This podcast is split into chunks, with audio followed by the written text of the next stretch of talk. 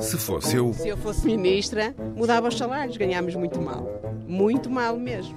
E os preços estão super altos. Aumentar o vencimento mínimo, primeiro, logo. E o que é que eu poderia dizer sobre isso? Eu acho, não é acho, sei e tenho a certeza que isso é um trabalho de fundo. Quem está no topo do governo deveria pensar o que é que eu, se tivesse 500 euros de reforma, iria fazer?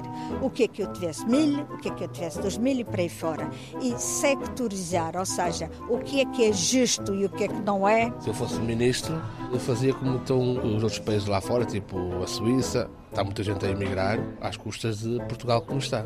É os ordenados, aumentar, é, é tudo lá fora, está tudo melhor que Portugal. Não dá um salário de 800 euros com uma renda de, de 1000 e de, e de 700, que seja, não dá para nada. Eu não gosto muito de política, porque a política para mim eh, deixa muito a desejarem.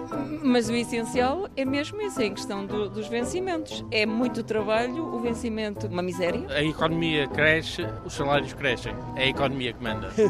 Deixa-me sem palavras.